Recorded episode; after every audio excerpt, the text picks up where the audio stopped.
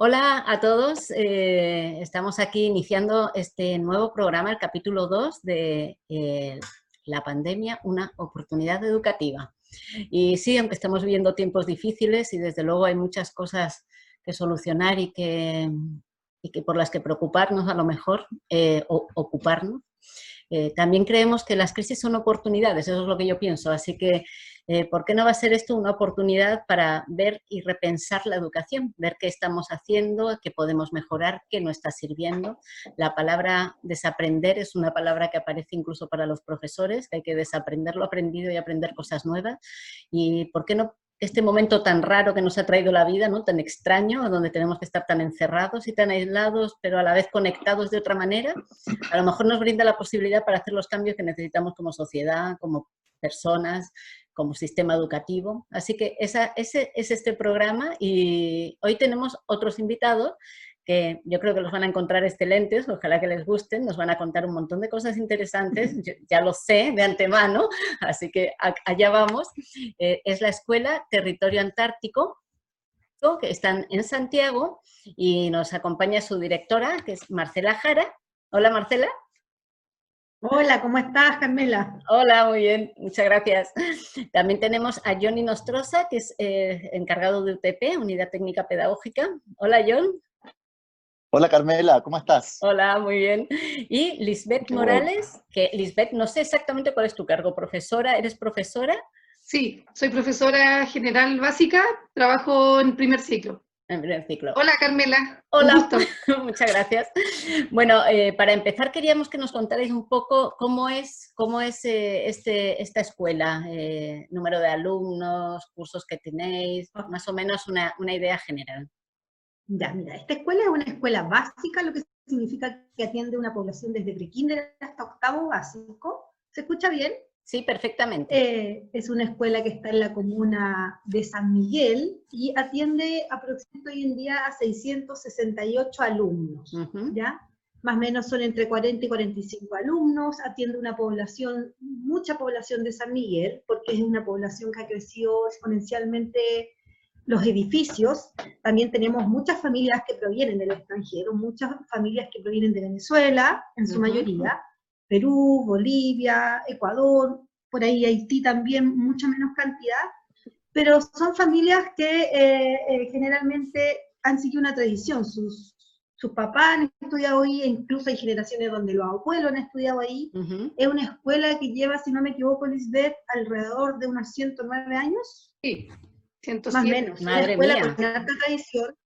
Se fue fusionando, pero llegó a que hoy en día ese edificio que está en un barrio muy antiguo y muy reconocido de la comuna, que es el barrio Atacama, donde hay muchas redes vecinales, donde la escuela se, se plantea en un espacio físico y territorial súper importante. Por lo tanto, la población que tenemos de niños y niñas son gente que lleva años viviendo ahí.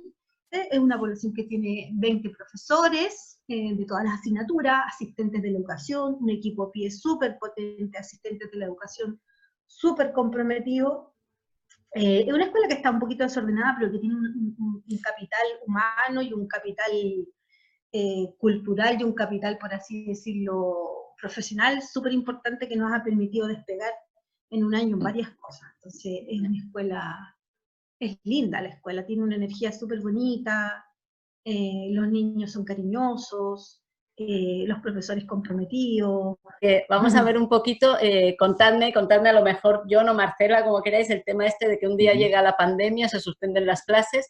¿Cómo reaccionasteis como, como establecimiento? Lo que pasa es que nosotros tenemos un doble, un doble problema ahí, porque nuestra escuela se estaba rehaciendo, porque ganamos un proyecto, se postuló un proyecto, y hicieron como la cáscara de la escuela, todas las salas por fuera, los sistemas de ventilación, los baños, por lo tanto nosotros nunca entramos cuando deberían entrar los niños, que era el 4 de marzo. Después del 4 se atrasó seis días, después se atrasó, y entrábamos el mismo día, el 16 de marzo, entrábamos el mismo día que dijeron que se suspendían las clases. Madre mía. Por lo tanto, nunca entramos. Ya. O sea, este año no habéis tenido ni un día de clase, ¿eh? Ya fue como tirarnos un balde de agua fría a todos. Yo me acuerdo, yo me mm. acuerdo específicamente haber llegado ese día todos con cara así como, de plop desencajado, uno por la pandemia y dos desencajados porque eh, no, teníamos cambios, profesores nuevos, cambios de ciclo. Entonces, eh, tuvimos que empezar a, teníamos un proyecto bien armado con el guion, propuestas, alineamientos pedagógicos, un, planes de acción que había el conseguimiento el año pasado. Y yo me acuerdo que le dijimos a los profes, ya profe, esto nadie lo había vivido, no sé si se acuerdan, Elis, nunca hemos vivido esto, y me, acuerdo, que yo ya de antes estaba poniendo color con saludar con el codo y se burlaban de mí. Ah. eso es cierto, eso es cierto. Se burlaban de mí. Lo encontrábamos mucho. Ay, no será mucho. Y todo el mundo saludándose. Y, y, ese día nos juntamos en el gimnasio y nos fuimos por grupo, ya, grupo uno, dos, tres, hagamos propuestas. Hagamos propuestas entre todos porque yo no tengo la respuesta, yo, usted particularmente, por lo tanto, tenemos que armar una escuela en cuatro horas. ¿Qué, vamos a hacer? Esto sucedió un lunes, y me acuerdo que nos fuimos a los grupos, eh, sigue contando tú y yo, nos fuimos a los grupos, cada, hicimos grupos de trabajo en el gimnasio, todo afuera, todo afuera, nadie metió dentro de la A ver, claro, cuenta. Hicimos, generamos, generamos estos grupos de trabajo, e, e, era algo absolutamente nuevo, entonces a partir de aquello los profesores empezaron a, generar ideas y, a pensar, a repensar un poco esta nueva escuela, porque era algo que nos tomó a todos por sorpresa. Entonces, dentro de, esta, de discusión y de estas temáticas que, trabajaron, eh, fuimos armando un poco la, estructura de cómo podíamos trabajar a distancia, bajo un modelo que en primer lugar había que pensar que no todos nuestros estudiantes tenían internet, que no todos estaban, eh, los profesores no estaban preparados para asumir esta labor eh, bajo estas condiciones. Eh, la, la, educación a distancia es absolutamente distinta, tiene otros focos. Entonces había que rearmar esto y eh, en conjunto con toda la comunidad armamos una estructura de trabajo. De, primero partimos con unos módulos de autoaprendizaje que, que, con el tiempo tuvimos que ir reestructurándolos porque nos dimos cuenta que era mucho, había que ir tomándole el pulso en el camino también a esto, entonces había que ir tomando decisiones también en el proceso. Siempre nuestro foco fue la mejora constante en el proceso. Íbamos a ir probando y, e íbamos a ir construyendo y co-construyendo entre toda la comunidad. Entonces, a partir de aquello, eh, fuimos trabajando estos módulos de autoaprendizaje que fueron tomando otro camino, otro tinte durante el camino, eh, porque nos dimos cuenta que era muy extenso, eh, los lo, achicamos un poquito, hicimos una priorización curricular, nos dimos cuenta que esto era para largo, entonces nos adelantamos en ese sentido y ya en marzo armamos una priorización curricular del primer semestre. Dijimos, ya, tenemos que trabajar con objetivos que sean fundamentales, que sean transversales a las asignaturas, que sean esenciales para los estudiantes, los principales objetivos de aprendizaje. Y también articulamos con la articulamos asignaturas. Había que descomprimir también el currículum, porque la cantidad de horas era imposible eh, traspasarla a este formato eh, eh, online o, de este trabajo a distancia. Entonces, es un poco, es un poco lo... esto, articulamos y un poco lo que decía Marcela, esto de que no, de que es algo completamente nuevo, ¿no? O sea, no puedes esperar hacer lo mismo que, que se hacía antes ni de la misma manera. Exactamente, no estaban los medios, los recursos, e, era completamente distinto. Entonces, a partir de esto... Dale, dale, dale, A partir de esto, después nos dimos cuenta que había que modificar un poco también la estructura, que, que no era muy, no, no, no, nos estaba resultando tanto. Entonces empezamos a trabajar un, un, otro tipo de estrategia a través de módulos audiovisuales, en donde construyeron módulos los profesores que eran bien sintéticos, pero sin embargo tributaban habilidades. Eso fue muy chistoso, además, como se nos ¿Por qué? ¿Por qué? A ver, cuéntanos. La, la lista ahí está, lo que pasa es que yo soy una persona como, no impulsiva, pero súper creativa, bueno, ellos lo saben. Entonces... y, los demás nos lo sospechamos, lo sospechamos ya, así que... ¿Y qué hiciste? Cuéntanos. veces se me están ocurriendo ideas y decir, ya, podemos hacer acá, acá. Entonces, yo siempre digo, fréneme, fréneme, diga. Entonces, Claro, de ahí la, la puede contar que al principio era súper agobiante, porque lo que decía John era hacer un módulo, eh, partía con un video, con un link, con una reflexión, intentamos hacer como la clase hecha papel. Ya. Y nos dimos cuenta que era inviable, era inviable hacer la clase hecha papel en una guía que era eterna de casi 10 hojas. Era bacán, había quedado así un modelo estrella mm. para trabajar incluso con adultos, de verdad. Entonces, después dije yo, un día estaba yo en la tarde y dije, si hacemos módulo, ya, y yo encontré de lo más que yo envié un pequeño audio, pero motivando. Ya. Que podíamos hacer un módulo, de, me acuerdo específicamente que fue un viernes, podíamos hacer un módulo donde el profe, en vez de hacer una guía en 7 o 10 minutos, modelar el aprendizaje, dejar de instalar a la reflexión y pedir una actividad. Entonces, claro, yo cometí el error de de repente llegar por mi ansiedad y mi motivación, de llegar y, lanzarlo como prueba. Entonces los profes malentendieron, se asustaron porque recién habíamos instalado un módulo escrito. Claro, y ya estabas haciendo cambios. Claro, bueno, la Liz puede dar su versión ahí, por Liz. Bueno, ¿cómo fue? ¿Cómo fue desde el profesor? En, en, un inicio, bueno, con todo esto que no, primero, entramos, no habíamos, como no conocemos a los niños, yo que tenía un curso nuevo, no conocía a nadie, no, tenía idea con quién me tocaba, no teníamos un diagnóstico de nuestros estudiantes, nada. Entonces, eh, ya empezamos con la idea de los módulos, de los primeros módulos, que claro, eran largos, eran extensos, eran por cada asignatura. Lo habíamos visto bien y que estaban bien, pero era súper agobiante trabajar. El tema es que, bueno, después la directora manda su audio con su idea. Y yo dije, bacán, qué bueno, sí, buena idea, sí, por supuesto, vamos. Pero al momento de hacerlo, ¿Ya? ataques de llanto, no, todo como que la ha pasado mal en un momento. ¿Y cómo lo hacemos? O sea, la idea era súper buena, se veía bacán, pero al hacerlo en algo que no estábamos acostumbrados, porque no es difícil, después y ahora estamos todos, pero ya, expertos en ahora todos nos superamos Claro. Ahora todos nos superamos en nuestros módulos, creo mm. yo. Mm. porque, claro, ahora es distinto. Ahora ya sabemos cómo trabajar, cómo manipularte, cómo aparecer en el video, cómo jugar con. Y claro, ya hay un error mío en llegar y bajar una idea. Yo como líder, claro, de llegar y bajar una idea sin antes consensuarla conversando. Para mí, pero e-, era el producto de yo, que yo me preguntaba, ¿cómo logro llegar a los alumnos? Entonces yo decía, es inviable no humanizar este proceso, los alumnos nos tienen que ver, nos tienen que escuchar, eh, ¿cómo yo, lo, logramos? Esa era mi desesperación. Claro, entonces yo siempre dije que era un plan piloto, pero nadie lo entendió como plan piloto. Por lo tanto, hicimos reuniones y lo empezamos a hacer de manera sostenida. Quien quería se lanzaba de a poco y nosotros estábamos con el John codo a codo ahí ayudando. hicimos un formato, un módulo, nos juntamos online. Le dije, ya, los que sientan con las capacidades, mándenme y lo hacemos juntos.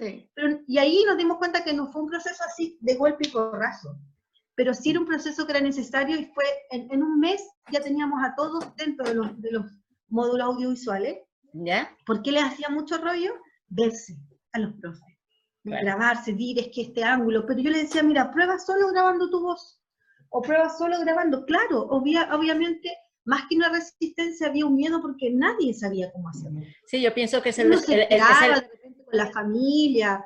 es el miedo a lo desconocido, más que nada, es el miedo a lo desconocido que nos hemos tenido que enfrentar y ya está. Claro. Cuando uno da el salto, se da cuenta que no es tanto.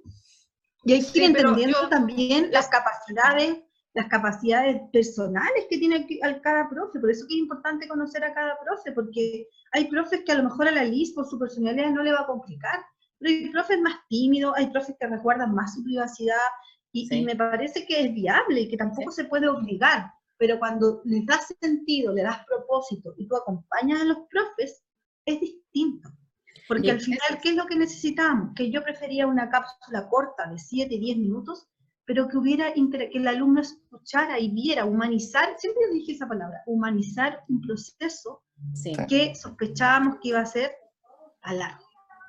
Entonces después nos pusimos a grabar módulos así, pero de verdad unos módulos espectaculares, hasta que también fuimos tomando el pulso semana a semana y dijimos a John, el John también me lo hizo ver, están cansados, porque recibían un módulo y los chiquillos no alcanzaban a responder. Por lo tanto, empezamos también a decir, ¿qué les parece si hacemos una semana de break, donde yo hago un módulo audiovisual y un módulo de retroalimentación donde envío una guía cortita? Y también le da un respiro al profe para que pueda revisar todo lo que va atrás y para que los alumnos se puedan enchufar y darle al profe foco. Foco, porque no tiene sentido hacer módulo, módulo, módulo, módulo, si yo no sé si mi alumno va aprendiendo o no. Por supuesto. ¿Cómo yo visibilizo que mi alumno va aprendiendo? Entonces, por eso que este proceso tiene que ser construido, porque se tiene que ir tomando el pulso, yo no estoy físicamente ahí, no estamos físicamente. Los espacios que tenemos son estos que nos reunimos con los profes y estamos pendientes, porque todos los días son distintos, hay semanas horribles en Santiago, Carmela, hay semanas donde las noticias así son, están en un hoyo con la cabeza día. Entonces, nos hemos ido adecuando, pero lo más importante es nunca olvidarse, yo creo que como líder, eh, directiva, digo yo, uno nunca se tiene que olvidar que en el aula es donde pasan las cosas. Y es desde, el aula donde tienen que ver las necesidades, las inquietudes y las experiencias de los profes.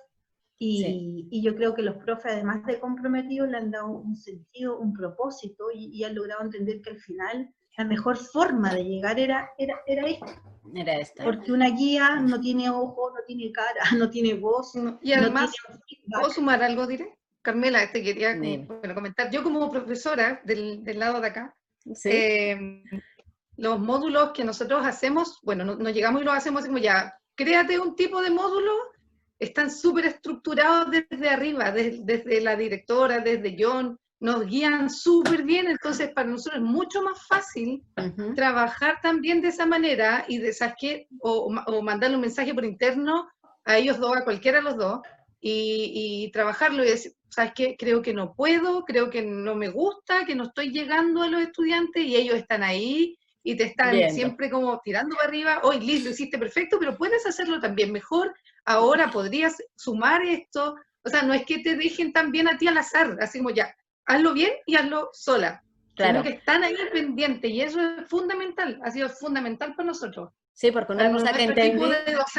Claro, estupendo. Una cosa de lo, de lo, que entendí cuando te escuché, Marcela, bueno, aparte que se me olvidó decir al principio, que, lo has dicho tú ahora muy bien, es que yo pensaba presentaros como una propuesta como humanizadora, como que, que, va mucho con lo humano, ¿me entiendes? Con cómo, cómo sacamos lo mm. mejor de nosotros y lo hacemos de una manera humana, ¿no? Cercana. Así que encuentro que esa es la parte muy bonita de vuestro proyecto y de vuestra propuesta.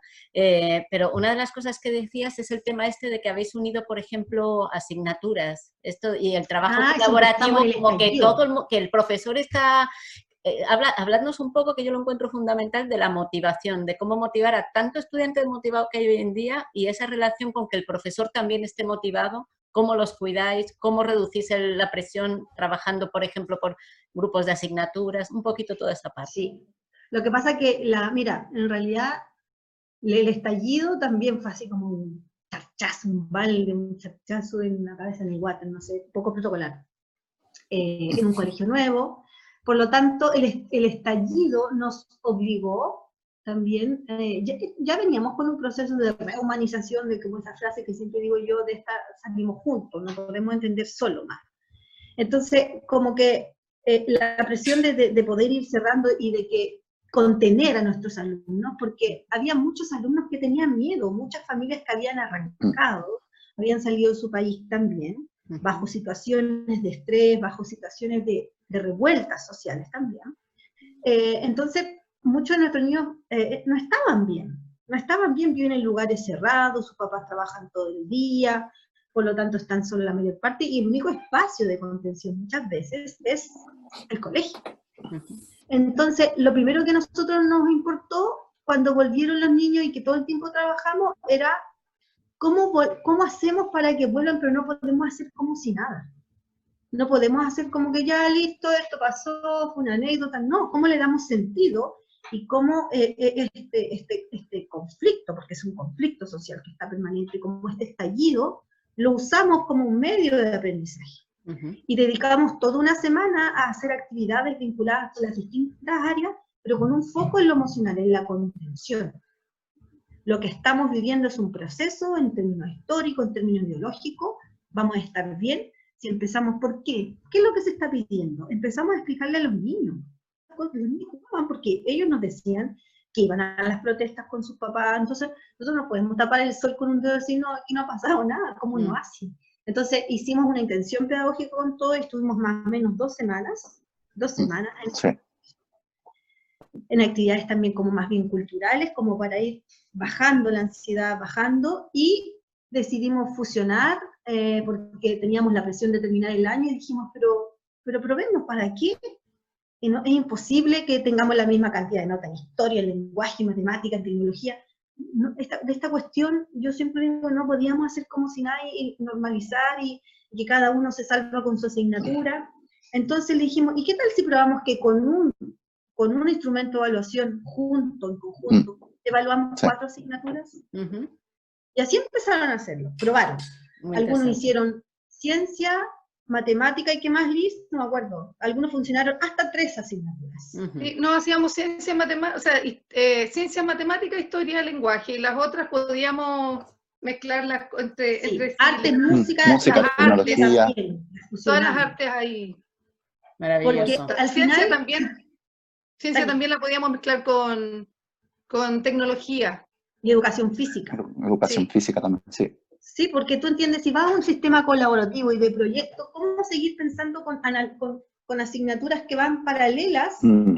con objetivos? Es como, como absurdo también. Además, yo encuentro que hay una parte... Hay obligar a trabajar al profe solo, si puedes trabajar juntos, hay más potencial. Además es también desde la parte de la vida, o sea que la vida, ninguna asignatura, no, tú no estás solo con matemáticas o solo con biología, sino que en la vida todo se da unido. Entonces es mejor enseñar unido todo, Entonces, no parcializado. Eso nos empujó también a otra cosa, sin querer queriendo, a que el trabajo colaborativo sí se puede hacer. Sí, yo puedo trabajar con un paralelo, sí es viable, de repente los profes reclamamos que los tiempos, que los tiempos, que si organizamos bien los tiempos, sí se puede hacer. Si dejamos de hacer tanta cosa administrativa y tanta cosa que de repente está en el currículum, que está tan fuera de contexto, eh, y, que, ya hay que entender que el currículum no es el foco, el currículum es un medio, pero que los aprendizajes y las habilidades, y perfectamente una mm. escuela se puede armar con metodologías de proyecto. Eh, nos dimos cuenta que efectivamente los niños necesitaban más espacio y destinamos más espacio, por ejemplo, para párvulos, yoga, educación física, que era un plan tan bonito que teníamos. Pero bueno, bueno, bueno, bueno, se puede, puede hacerse, puede hacerse. entonces yo creo que esta escuela con todo lo adverso que puede ser, ha ganado, ha, logrado destacar.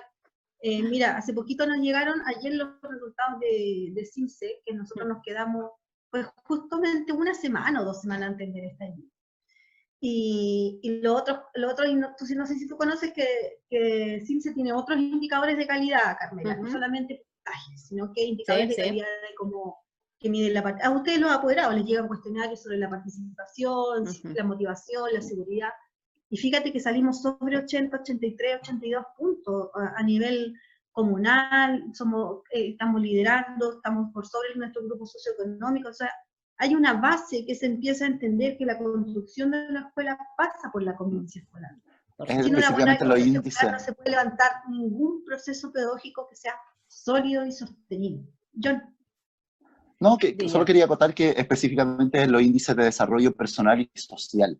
Eso fue súper alto, sobre la medida. Maravilloso. Sí, sí, realmente en cuanto se empieza a trabajar colaborativamente se, se notan mejorías en esos, eh, aspectos impresionantes. Mirad, os quiero contar la triste noticia para mí de que nos quedan como tres o cuatro minutos, porque podríamos estar hablando una hora más tranquilamente. entonces quería que cortito me, mencionarais un poquito, hablaréis un poquito, ahí os repartís como queréis, unos temas. Eh, uno me encantó el tema de los desafíos, esos desafíos que planteáis, eh, que ahí nos contáis un poquito, esos desafíos a través de Facebook. Liz, te toca. Liz, ¿vale? Luego otro para que lo repartáis ahí, también como hablaste de los sellos y es vida saludable, a lo mejor eso John lo podría comentar un poco, no solo desde el Ah, no, la lista, porque la lista con ciclos. Bueno, entonces todo la lista, todo ah, te va a hablar. El yo, porque yo ya he hablado mucho, hablar.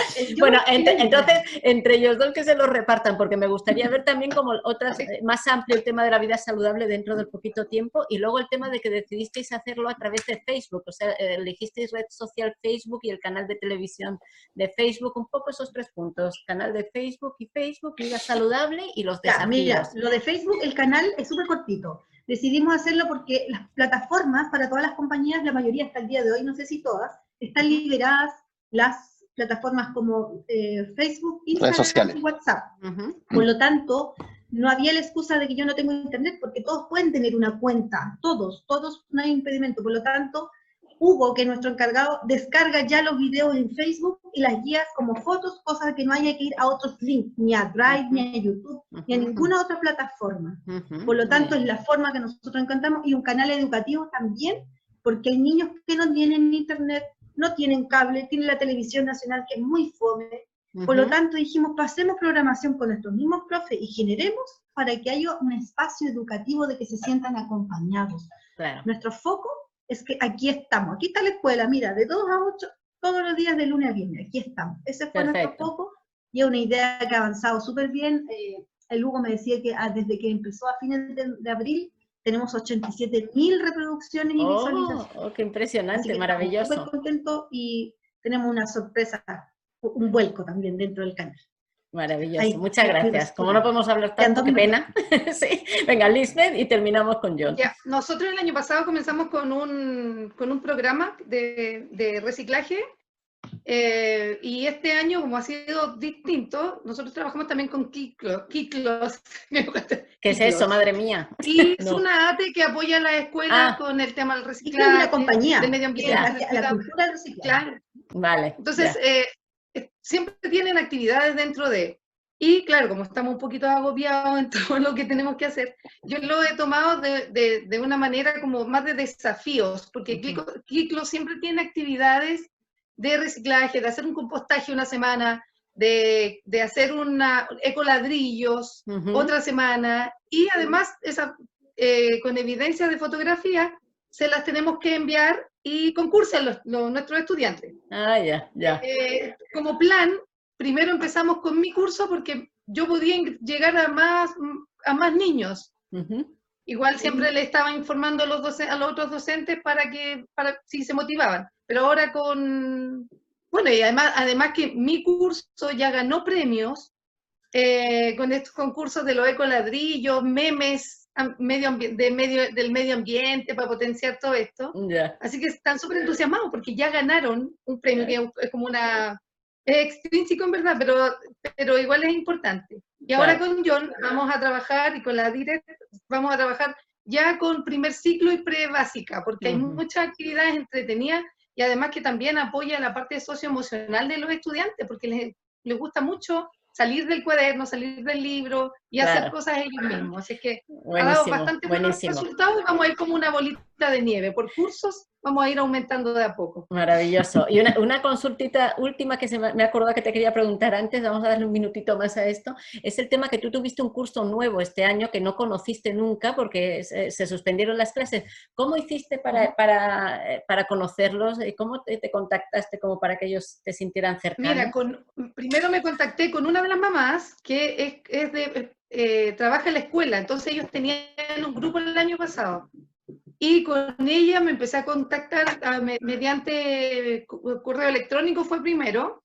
y bueno, me presenté con los apoderados, después ahora ya, como para tenerlos más cerca, que como que siempre fue una resistencia para mí, ahora ya tengo un grupo en el WhatsApp en donde me comunico con ellos, tengo casi 30 apoderados en el grupo.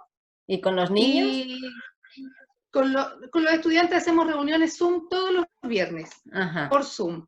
Y ahí te fuiste presentando y los fuiste conociendo a cada niño. Sí, de a poco. Fue, fueron 10, 12, 22, ya llevamos como 30 que se conectan todos los viernes. Ah, maravilloso. Y son súper felices conectándose por Zoom. De hecho, como que esperan todo el rato. Sí. Y de hecho, la semana pasada los hice disertar, eh, sus afiches, que como, era como el, el trabajo práctico que tenían que hacer. Y ellos súper entusiasmados con sus carteles, hasta eh, hermoso, como que yo toda chocha, orgullosa. Da, gusto veros, da gusto veros así de animados, de verdad, maravilloso, me encanta. Todos muy felices y las mamás también. Después los comentarios que te escriben, también súper, gracias por estar, gracias por intentar estar presente. Entonces, como que dicen que los niños están super, quedan súper contentos después de las reuniones. Así que... Excelente. Maravilloso, maravilloso. Bueno, John, ahora te toca a ti, venga, expláyate con, con los desafíos o con lo que tengas ganas de decir. Eh, bueno, dentro de la misma línea que, mencionaba Lisbeth de, este, de, la articulación con este programa Kiklos, nos dimos cuenta que efectivamente lo podíamos articular, como estamos hablando de descomprimir este currículum, articularlo con la asignatura de ciencias naturales también. Entonces, estamos trabajando en aquello y como es, también es un sello también de, nuestro colegio, la vida saludable y el cuidado del medio ambiente. Entonces, también lo vamos a articular de esta manera. Ya lo comenzamos a trabajar el año pasado, hicimos un plan de riego en donde cada uno de los cursos hacía cargo de una planta con, con horario estipulado, los regaban, entonces se hacen conscientes y son partícipes también de esta cultura medioambiental, ¿no? y, que tiene que ver con, la cultura del reciclaje también. Em, eso, eso relacionado con Kilos y los desafíos eh, también eh, son parte, quisimos integrar a los, a los, asistentes también de la educación en toda la escuela, entonces de alguna manera teníamos que buscar en qué, eh, en qué era bueno o en qué se podía alguno aportar y, también ser partícipe de esto, porque tenemos claro que el sentido de pertenencia es fundamental para generar un, equipos, para generar equipos y la confianza en nuestro valor y en nuestro, en nuestro valor que, que como transversal para todos. Entonces, si hay confianza, sabemos que las cosas van a funcionar. Entonces, eh, eh, había que, involucrar a los, a los, asistentes y a, los demás, y a todos los profesores, entonces empezamos a generar distintos desafíos semanales eh, por curso. Por ejemplo, tomó los profesores de arte, de las asignaturas de arte, eh, hicieron un desafío una semana donde tenían que replicar los demás una obra de teatro. Perdón, una, una obra de teatro. una, obra de arte. una obra de arte. Una obra de arte. Una obra de arte, claro, una obra de arte. Entonces ponían la foto de la obra de arte y la foto de ellos replicando esta obra. Mándamela, por favor, compartimos. sí. Y participaron todos. Sí, para que terminen, que esto no es un trabajo solo de los profes, los asistentes de la educación también son parte muy importante, las educadoras PIE, las FONO, el tío auxiliar, ellos están también de una manera pedagógica, con video, llamando a los niños, haciéndose cargo de, las planillas con los profes, o sea, es toda una escuela. Todos en colaboración. uno, entonces como a mí me toca abrir la puerta y limpiar, eh, a mí no me toca esto, no, hay un compromiso de escuela. De todo, maravilloso. todos estamos tirando para arriba. Bueno, también eso nos eleva el espíritu de decir, ya, Falta menos, falta menos. Falta menos, falta, podemos funcionar. podemos hacer algo bueno, que es la idea, yo creo. Eh, mira, ya para terminar totalmente y cerrar, Marcela, te voy a dar a ti la palabra. Ojalá pudiéramos, pudierais hablar todos, pero ya no nos queda tiempo. Es que hablabas también de construir sociedad, ¿no? O sea, como el objetivo es una manera, esto es una manera como de construir otra sociedad. Entonces, siempre pregunto al final que para qué educamos, cuál es el objetivo de educar, por qué estamos educando a los niños, para qué, qué queremos la escuela es el mejor espacio de, construcción de una nueva sociedad. Yo, eh, eh, eh, cuando estoy en los discursos, en las celebraciones, y se los dicho a los mismos niños, esta es una oportunidad. Cuando pasó los estallidos y, que tomo una pausa, siempre dije, este es el momento para construir. La escuela es, es la escuela pública, es la mejor herramienta para construir una sociedad que sea más justa, que haya menos desigualdad, que haya más oportunidades, y eso tiene que ver en la construcción que tú tienes de niño. Cuando tú eras niño, vas a tener claro que creyeron en ti, que eres capaz, que puedes llegar, que tu condición económica claramente va a ser un impedimento, pero no va a ser un impedimento para que tú puedas desarrollar en, términos humanos, en términos emocionales, en términos profesionales. Y la escuela en ese proceso es clave. Una escuela no puede reproducir solo un sistema curricular o económico. La escuela lo que tiene que hacer es humanizar los procesos. Y creo que en la escuela es donde suceden los cambios. No podemos pretender que la gente que tiene 60, 50, 40 vaya a cambiar su lógica de desaprender. No se puede. Los niños de hoy en día viven el proceso de migración y viven el proceso de diversidad cultural de una manera muy distinta. Nosotros nos enseñaron desde el papel que era ser respetuoso, que era ser tolerante, cuando ves a un niño de color no lo mire. No, los niños lo miran con una naturalidad y esos mm. son los espacios que hay en las escuelas los espacios de construcción, los espacios de co-construcción, de desaprender juicios, de que tengan herramientas emocionales potentes, de que se empoderen de su vida. Y creo que, la escuela es ese espacio, es ese espacio de dignidad. La escuela pública tiene que ser un espacio mil veces digno. ¿Por qué? Y porque tiene que estar los mejores. Hay muchos de nuestros niños que viven en piezas, que viven siete, ocho personas en un departamento de 45 metros cuadrados. Entonces, la escuela no puede reproducir ese círculo de pobreza. La escuela tiene que abrir tu mente y decirte, lo vas a lograr, necesitas estudiar, necesitas aplicarte un poco, ¿ya? A lo mejor hay algunas materias que no las vas a entender, pero hay un proceso interno de que los, adultos que están aquí creemos en ti. Y cuando tú tienes esa seguridad emocional desde niño, para arriba, te vas a... Exactamente. Bueno, yo encuentro que ha sido broche de oro, broche de oro porque no puedo estar más de acuerdo con tus palabras. Así que no tenemos más tiempo, hasta aquí llegamos. Contrátenos eh, en Ancud. Oye, pero bueno. O sea, tenemos muchas ofertas, ¿eh? muchas ofertas últimamente. Os vamos a invitar a una pasantía en verano. si es que acaba la pandemia, si es que acaba la pandemia. Va a acabar, no importa, vamos con mascarilla. Vamos, venimos nomás. Vestido de astronauta. Bueno, muchísimas gracias a los tres por darnos, darme este tiempo y dárselo la educación. Y ojalá hagamos aquí algo como un círculo virtuoso donde en todo Chile y en todo el mundo en el fondo cada vez esto va por este camino, va por el camino del cambio. Así que muchas mm. gracias y nos vemos. Gracias Carmela por la invitación y a toda la gente de Ancud que es muy, muy, muy lindo. Estuve hace tres años ahí en. Maravilloso. bueno, gracias John, gracias Lisbeth y gracias Marcela. Gracias, que estés gracias bien. Gracias a ti, Carmen. Chao. Chao, chao.